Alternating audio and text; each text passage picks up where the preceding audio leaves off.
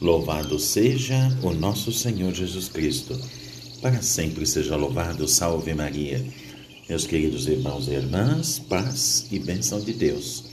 A todos os nossos irmãos que sempre nos acompanham pelos meios de comunicação social, via rádio, sobretudo aqui pelo Spotify. Receba a minha saudação fraterna de bênçãos na sua casa. Hoje nos encontramos no final do mês de julho dia 31 de julho de 2021, sábado, memória de Nossa Senhora até meio-dia, e depois segue-se a liturgia dominical. Portanto, nesse dia 31 de julho, relembra-se também, de modo muito especial, o manifesto dos bispos do Terceiro Mundo. Manifesto esse que responde ao apelo do Papa Paulo VI, naquela época, na encíclica Populorum Progressio. É a opção preferencial pelos pobres que começa a ter realce nesse ano de 1966. Hoje também, no entanto, o dia enche-se com a figura gigantesca de um grande santo da Igreja, Santo Inácio de Loyola, que viveu de 1491 a 1556. Depois dele passar pela é, milícia como grande soldado, tornou-se ele o maior lutador para a glória de Deus. A espiritualidade nanciana, sobretudo os seus retiros, inspiraram a tantos de nós que podemos dizer: todos somos um pouco fruto do trabalho interior de Santo Inácio Loyola.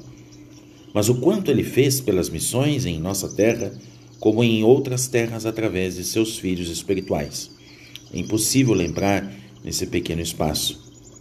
Gostaríamos de expressar aos jesuítas que hoje celebram este grande homem de Deus neste dia todo o nosso agradecimento e admiração. Também hoje nós queremos venerar na Itália outro grande nome célebre, São Germano, que viveu no século V. Era monge e grande diplomata, lutou em favor dos povos e da paz, e por isso é venerado em sua terra, como também em muitos outros lugares. Sua cidade é Ravenna, morreu no ano de 448.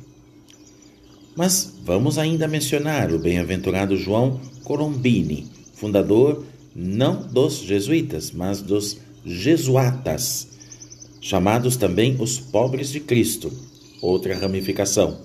Seu objetivo é o de reviver a existência humilde e sofredora de nosso Senhor Jesus Cristo.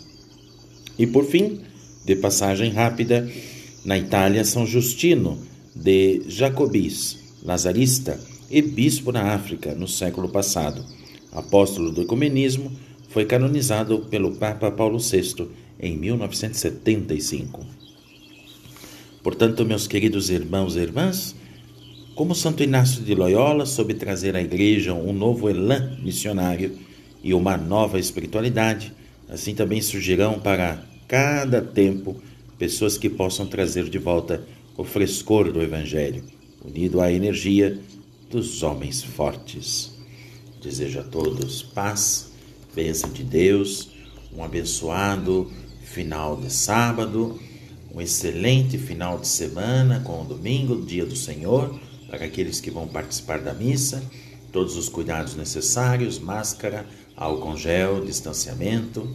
E voltamos aqui mais uma vez, não é? com o nosso santo do dia, segunda-feira, aqui com todos rezando por esses grandes homens que foram e são o maior farol para o nosso caminho junto a Deus. Voltamos aqui segunda-feira, se Deus quiser.